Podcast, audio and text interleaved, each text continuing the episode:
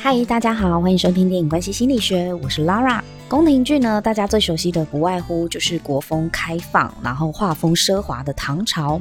或者是皇帝与后宫都很有个性的清朝。但是呢，最近有一部戏引起了我的注意，就是在爱奇艺上面播出的《大宋宫词》。一开始会注意到它，是因为它的节目的封面跟宣传图，我觉得非常的古典，很美哦，非常精美。从一些剧照里面，或是像这些海报上面，看得出来它画面上的精致感，以及服道画是很讲究的，还原宋朝时候的风采。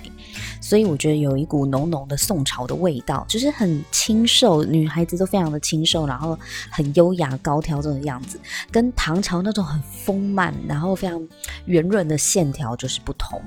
那再就是当然啦，饰演皇帝赵恒的周渝民呢，非常的帅。那我对于一个这么现代脸的周渝民要去演古装剧，而且又是皇帝，感到很好奇。以前也有看过周渝民演的古装剧啦，但是我觉得，嗯，他还是演现代的比较好。那他这一次又挑战了古装剧，而且又是演宋真宗，就是皇帝赵恒。我就想说，诶，那到底是一个什么样的皇帝？我就很好奇。然后女主角刘涛呢，对我来讲就是一个英气十足的女汉子。我觉得刘涛她的眉目之间就是有一股英气在。她就是巾帼英雄、女中豪杰那种感觉，所以我就很好奇说，那她要如何诠释这种后宫的权术？呃，一步一步的往上爬的这个皇后刘娥，对，她原本是街头卖艺的，就是从一个民间非常底层的一个百姓，怎么样入主中宫，然后变成皇后，而且是评价历史上评价非常好的一个皇后。所以我想说，好，那就找来看。但是这一部剧在豆瓣上的评分呢，获得的评分并不高，而且甚至在。刚开始的时候，评分一度低到三分还四分，就是非常的低。仔仔的演技呢，周渝民的演技被批评的很惨。有人说，感觉好像他就只会瞪眼睛跟皱眉那几种表情，并没有把身为皇帝的复杂情绪还有层次啊，很分明的表现出来。但是我自己看这部剧，我倒是看得很开心诶，所以这个戏剧跟电影就是非常见仁见智，很主观的。我看得很开心的原因啊，我我先讲一下，很开心是后面啦。确实，在看前两集的时候，因为我觉得这一部剧的前面两集简介真的非常的凌乱，这个凌乱到我还一度以为我到底是不是调到快转了？我明明是用一倍速来看啊，为什么我觉得这个剧情跳接的好像好像我我转到两倍速去看它一样？因为在前面两集，它的剧情跳接的非常的生硬。那为了要交代前面刘娥跟襄王，就是当时的皇帝赵恒，他还是襄王的时候，刘娥跟襄王认识的故事，看得出来导演并不想要花篇幅去多叙述，所以几乎都是跳接带过。不过这样也好啦，可以让大家快速进入正题。只是刚开始看的时候很不习惯，就会觉得。这两个人的进展也太神速了吧！莫名其妙，就是襄王就带着刘娥入王府了，然后后面再用倒叙法去回忆说，哦，他们两个是怎么认识的，然后经历了什么。看到后面就发现，其实前面两集根本也不是重点啊！导演如果想要把刘娥的出生背景演出来，可是你又演得很匆促，剪接的又很。很跳跃，所以就会变成这种很像快转的剧情。我觉得这这边的处理真的不是很好，所以如果你看前两集的时候，你会觉得很难看，我我可以理解。但我觉得这部戏就是从刘娥入宫之后，我觉得就好看了。就是襄王他登基为皇帝宋真宗，然后他要怎么样把他心爱的女人变成皇后？我觉得在刘娥进。进入皇宫之后，后面就真的蛮好看的，所以前面可能大家要忍耐一下。那我先说一下我看这部戏很开心的缘故好了，因为我觉得这部戏是一部展现君臣人性的剧。也许我们看习惯很沉重、很正经八百、自相矛盾的皇帝了吧？例如像康熙啊、雍正啊、乾隆。唐玄宗、唐太宗等等的，都是一些丰功伟业、战绩累累的一代君王，所以这个扮演者多半要诠释这样的英雄皇帝，内心复杂情感就有很多的发挥空间。可是大宋宫词里的宋真宗在历史上的形象就是一个比较胆小的皇帝，甚至有些人会觉得他很软弱，没有什么丰功伟业，不敢打仗，然后都拿钱去安抚邻国啊，还跟辽国签订澶渊之盟，就是停战协议嘛。所以原本这个皇帝就是比较文弱的形象，不像以往的皇帝 IP 呀、啊，都是雄图霸业的。那选角呢，找了周渝民来演这个宋真宗赵恒，我觉得在气质上面是蛮符合的，但是不像的地方就是他太帅而且太瘦了。因为历史上宋真宗的画像其实是有一点胖胖的，福气福气的感觉。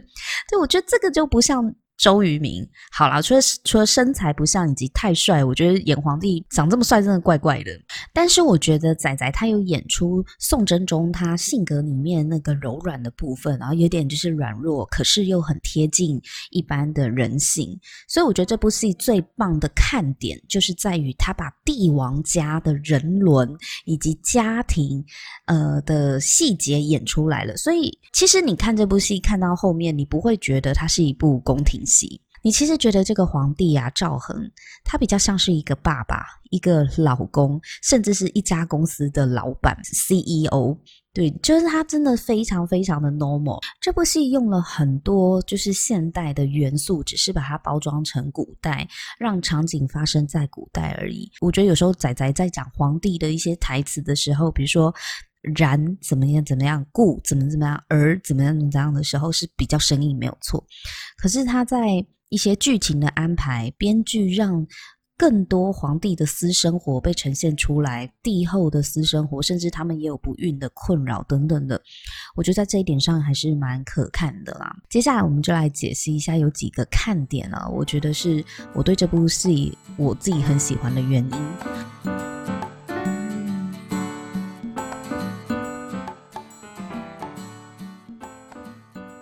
身为帝王家啊，当辽国提出要交换皇子作为人质的时候啊，用来换取彼此宋辽之间三年的和平。那原本呢，这个宋真宗是想要把当时郭皇后的孩子的儿子，也就是他第二个儿子呢送去，但因为郭皇后在在之前她生下的第一个儿子刚出生不久就被。被人家用刀刺死了，所以他已经历经了一次的丧子之痛，所以皇帝赵恒呢也不忍心再叫这个妈妈再把自己第二个小孩交出去当人质，所以他就把当时刘妃，就是这个刘娥，她当时还只是个王妃，就是德妃的小孩，也是他的大皇子赵佶，然后送去辽国当人质。在刘娥要把儿子送去辽国的时候，那一段母子离别看了也很心疼，因为他儿子那时候是七岁，七岁基本上已经开始在学一些就是诗词啊，已经开始在念书了。然后有拍到这个赵吉这个小朋友，他就是一个很知书达理，真的是一个很乖的小孩，然后也很懂事，然后很天真，就是。虽然他不想要跟妈妈分开，可是因为他知道他爸爸是皇帝啊，然后他是为了大宋，就是他必须要跟妈妈说再见，然后要去很远的地方。他其实一路上看得出来，这小朋友是带着胆战心惊，又不舍，又很无奈、很无助的情感。可是他又要故作很镇定，因为他是皇帝的儿子。就很心疼啦。那后来这个赵佶呢，他被当成战争武器哦，他就是被绑在战场上面的一个高台，被辽国的人然后绑在高台上面当成挡箭牌，然后因为就高举这个皇帝的儿子，让宋朝的人不敢放箭，然后就是在战场的时候，就他面对这些战争的场面，而且最后呢，最后因为皇帝不敢。放箭嘛，因为如果放箭射箭的话，很很怕会射到他儿子。对，但是没有办法，如果宋宋朝就是你不抵挡的话，那就等于你把这个城门拱手让给了辽辽兵。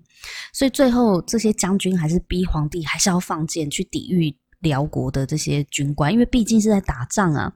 就是又不是好好的和谈，人家是拿着你的儿子做人质，然后逼你把城墙让出来，那。你让了一座，那你第二座要不要让？哦，如果这招有用的话，你觉得他下次会不会再继续用？一定会的。所以将军就是跟皇上讲说：“不行啊，我们我们不能让我们自己的将领惨死。你不杀，你不杀对方，你你怕你的儿子死。可是你有没有看到你底下的将军士兵们一个一个也正在被杀死当中？所以皇帝真的是非常的不忍心，很心疼，很无奈。那最后。”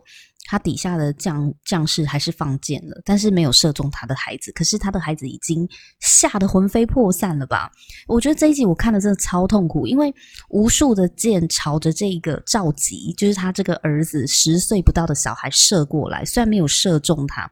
但是他就是整个崩溃哭喊说：“父皇救我！”然后你的爸爸就在远处这样看着你。我觉得这个真的太折磨一个当父亲的人。也太折磨小孩了。皇帝赵恒他眼睁睁看着儿子经历这一切啊，虽然最后啦，就是呃当下他们城市守住了，辽军也退了，因为呃萧太后没有想到赵恒还是放箭，就代表说这个你把太子绑这么高没有用。好，然后后来他们就是暂时就是辽军先退了之后，那皇帝就想办法把人就是一定要从萧太后的宫里面把。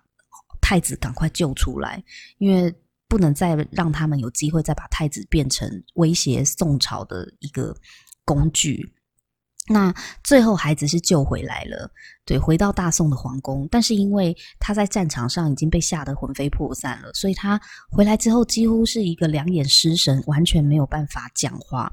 他就已经变痴呆状了。那最后。他看到他的母亲，他就只跟他的母亲讲说：“我好冷哦。”然后全身发抖、发冷，脸色苍白，嘴唇发发紫。那他就赶快被母亲抱着，刘娥就抱着他哄睡，然后唱歌哄他睡。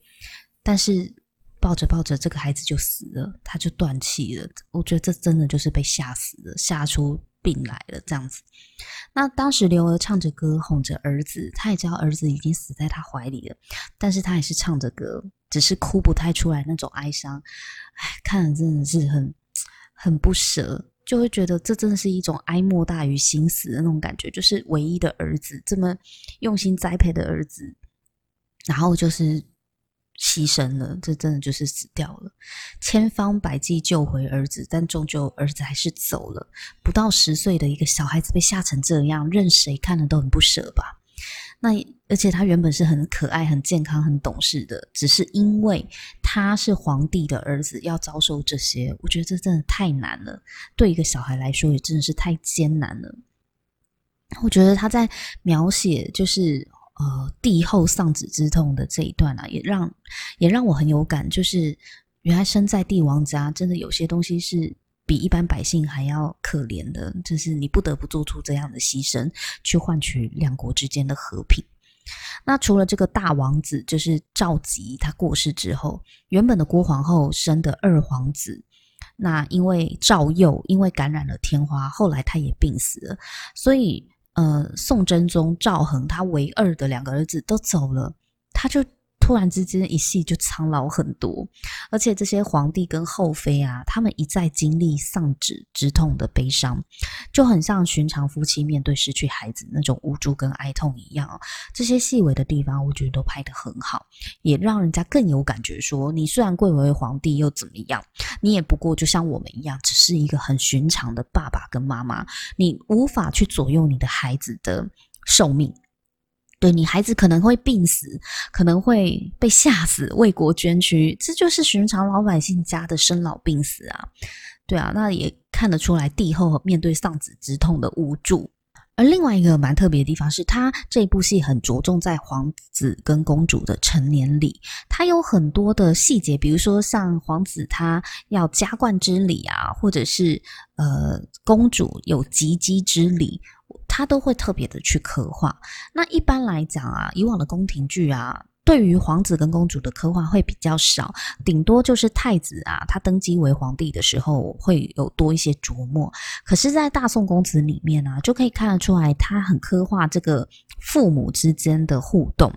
对，所以他会安排很多的桥段跟片段，可以让我们从观众的角度去看待宋朝的后宫哦，他们的家庭生活，呃，小朋友的生活，小朋友小朋友的仪式是怎么样的？我觉得是还蛮有参参与感的啦，就觉得啊，原来后宫的一般的日常是这样子，就不会只仅限于嫔妃之间互相看到，然后互相打招呼，然后不然就是尔虞我诈。还有拍出一些皇帝家庭的生活日常。这个是还蛮特别的地方。那另外一个是，其实宋真宗他有很明显的不孕的烦恼，而不是说他本人不孕，是他难以生生育，就是因为没办法，他就是很独宠这个刘娥嘛，他就只想要跟刘娥做啊，然后其他的后妃就是晾在那边。对，那刘娥本身年纪大，身体又不好，就很难生育小孩，所以他就得子不易啦。对，那唯一的儿子呢？刘娥她自己唯一亲生的儿子赵佶死了之后，她就也很难怀孕了。对，那赵恒呢？他身为皇帝，他如果没有一个太子，就是他的接班人，如果没有一开始就确立的话，那其实他这个皇权会很不稳，因为感觉就是大家觉得，啊，你这个皇帝死了之后，我们到底要听命于谁？这就会造成一个政权不稳。那宋真宗他后期赵恒，他后来因为偏头痛，他其实身体也不好，对，他就很怕他万一哪一天就是突然死了，然后还没有立下太子，皇位不知道传给谁，可能就会被有权有势的人给端走了，所以他压力就很大。没有子嗣的话，政权就很容易被颠覆嘛。那赵恒他生小孩不容易，可是他有一个弟弟，一个王爷哦，却。每年几乎都生一个，已经生了六七八个小孩了，这真的很讽刺。是他每次看到他弟弟啊，那个王妃又怀孕了，就觉得哇，好羡慕哦。那个我的王后，我的那个宫里的贵妃们都都没有消息，肚子都没消息，然后弟弟的老婆一直生一直生，就是他很羡慕。但是赵恒他很疼这个弟弟，那这个弟弟这个王爷也没有觊觎王位的野心，他一再跟他哥哥表明说，虽然我我的小孩很多，可是我完全不想要当皇帝，就是嗯，你还是做好你的皇帝就好。他就一再的表明自己是很忠诚的。那赵恒呢，他是本来是想说呢，不然他要不要来收养这个弟弟最小的儿子，也就是他的侄子啊，带到宫中给皇后当养子好了。那如果自己没有儿子嘛，后继无人的话，他也不排斥去收养自己的侄子，然后让刘娥呢栽培成太子，这是培养接班人的其中一个选择。所以他其实一开始有朝这一个方向去想过。那后来呢，就是除了收养，就是这个王爷的小孩，直接就是当给皇后给那个刘娥当养子。那另外一个选择就是刘娥有一个贴身的侍女，叫做李婉儿。那李婉儿呢，跟刘娥情同姐妹哦。那刘娥呢，她也是安排婉儿去侍奉皇上，就是把她把她变成一个美人啊，变成一个妃嫔，然后。婉儿知道刘娥跟皇帝他们有这个接班人的焦虑，就是到底要找谁，哪一个皇子是可以被栽培的，而且要要让刘娥去教育他，所以他就有表明说，所以他就有表明说，他愿意替皇上生孩子，然后去生一个接班人出来。毕竟大宋是需要储君的。那刘娥也告诉他说，对啊，就是如果。如果皇上他需要一个儿子的话，这个儿子不一定是要刘娥自己生的，他其实很愿意，就是把这个皇后的位置让给别人，因为当时的局势是，只要有妃嫔替皇上诞下皇子儿子的话，这个人谁先诞下皇子，这个人就会被立为皇后。而偏偏呢，就在婉儿啊，她怀孕后不久。然后刘娥呢，也发现自己又怀孕了，所以他们两个其实基本上是同时怀孕的。那刘娥她年纪真的很大了，老来怀孕很幸运嘛，所以皇上就超开心的，因为他一直觉得自己大宋的储君必须要是由刘娥当他的嫡母来养育他。不可以是别人，因为刘娥她知书达理，然后学富五车，她是一个非常有才华又有又有谋略的一个女人，所以赵恒是非常的敬重这个皇后的，他就一直很希望皇后就是可以替他培养出一个能干的。储君一个太子，对，然后是未来可以让这个太子成为一代明君的，所以他很重视这件事情。那刚好刘娥又怀孕了，他就超开心的，然后就非常宝贝刘娥的肚子里的小孩跟婉儿肚子里的小孩，因为这两个都是他的机会嘛。也因为刘娥德妃呢，她终于怀孕了，所以皇上呢就借这个机会呢，昭告天下，然后就说她肚子里生的一定是皇子，然后就顺利的把刘娥封为皇后了。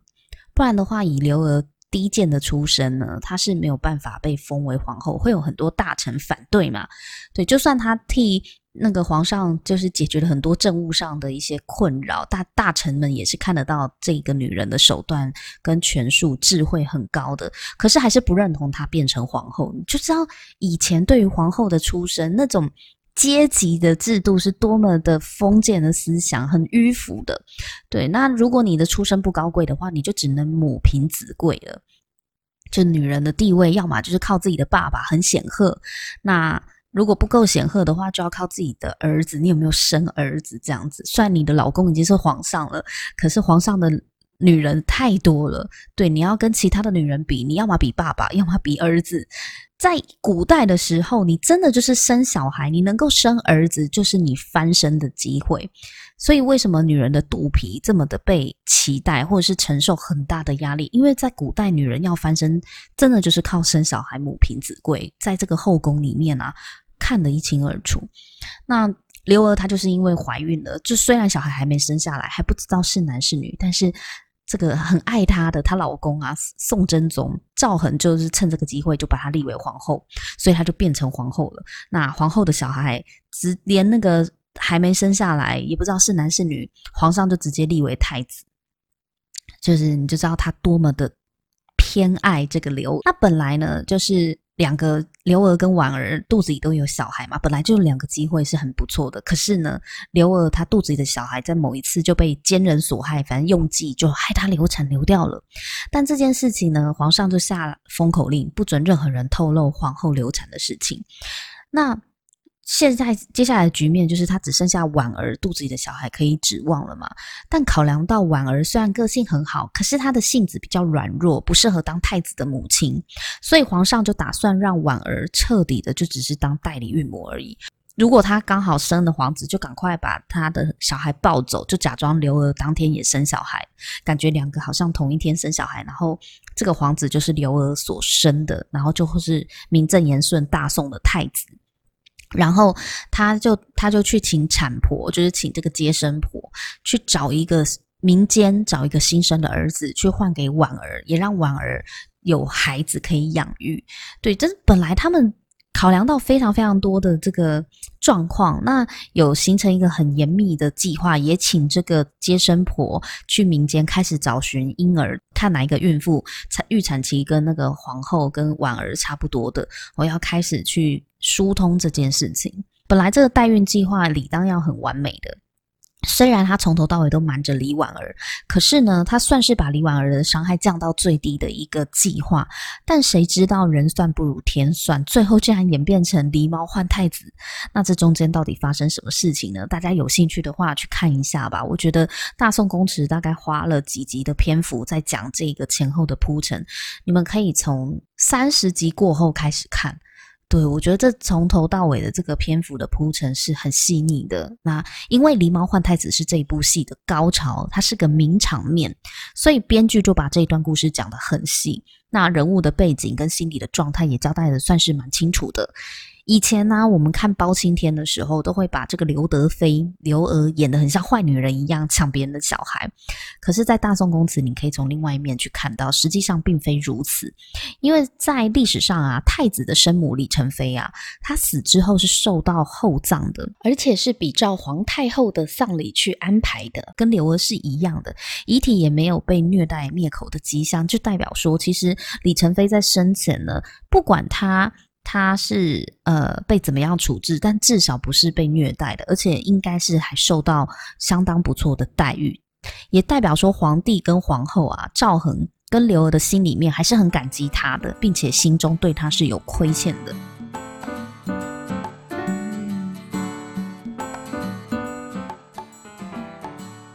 另外一个好看的地方啊，就是原来皇帝也有任性的时候啊。周渝民他演出了皇帝的任性，这个任性并不像《延禧攻略》里面那种很夸张、很霸道的皇帝这样子，而是其中有一个环节，就是辽朝的使臣呢，他要来大宋的国土去祭拜轩辕大帝。好，这件事情本来就是一个拜拜的事情，可是为什么很敏感呢？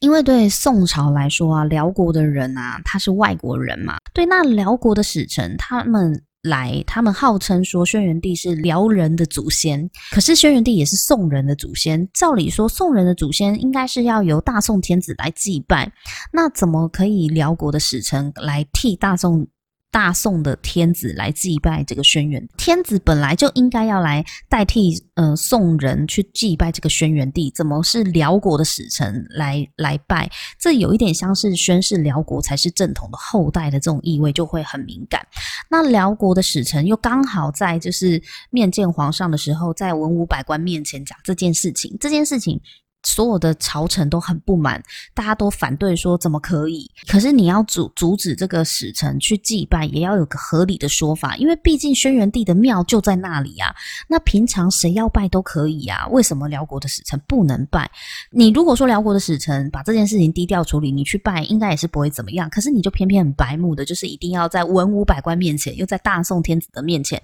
去讲说你要去祭祖，那这件事情就是。升级成为外交层级的挑衅了，所以皇帝表面上是没有办法去阻止他，但背地里非常焦虑的必须去阻止，